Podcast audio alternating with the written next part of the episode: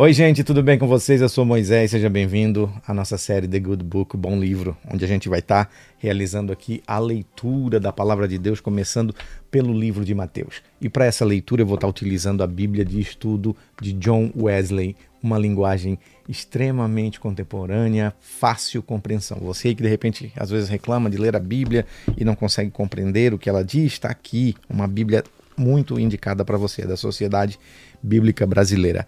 Nós vamos ler o capítulo 1 de Mateus, ele refere-se à genealogia de Jesus e inicia-se assim: Livro da genealogia de Jesus Cristo, filho de Davi, filho de Abraão.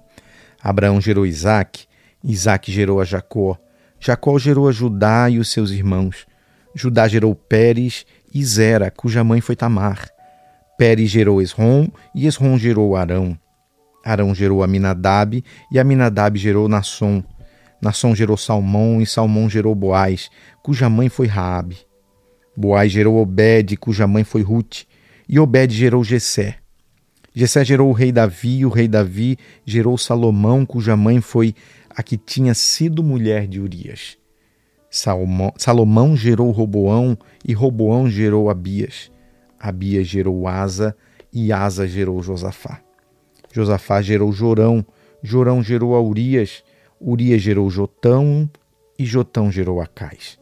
Acais gerou Ezequias, Ezequias gerou Manassés, Manassés gerou Amon e Amon gerou a Josias. Josias gerou Jaconias e os seus irmãos, no tempo do exílio da Babilônia. Depois do exílio da Babilônia, Jaconias gerou Salatiel, e Salatiel gerou Zorobabel, Zorobabel gerou Abiúde, Abiúde gerou Eliaquim, Eliaquim gerou Azor. Azor gerou Sadoc, Sadoc gerou Aquim e Aquim gerou Eliúde. Eliúde gerou Eleazar, Eleazar gerou Matã. Matã gerou Jacó. Jacó gerou José, marido de Maria, da qual nasceu Jesus, que se chama o Cristo.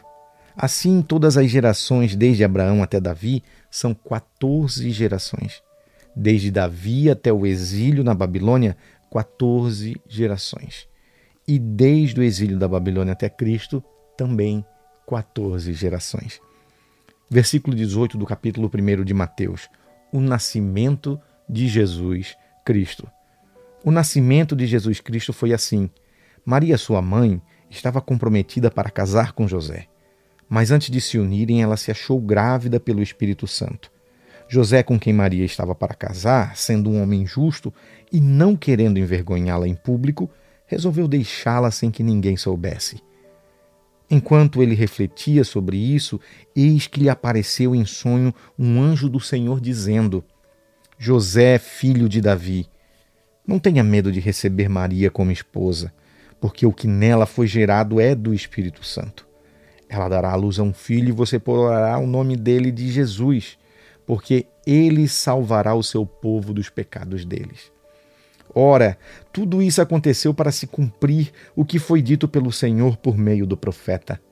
Eis que a Virgem conceberá e dará à luz um filho, e ele será chamado pelo nome de Emanuel, que significa Deus conosco. Quando José despertou do sono, fez como o anjo do Senhor lhe havia ordenado e recebeu Maria por esposa. Porém, não teve relações com ela enquanto não deu à luz um filho, a quem pôs o nome de Jesus.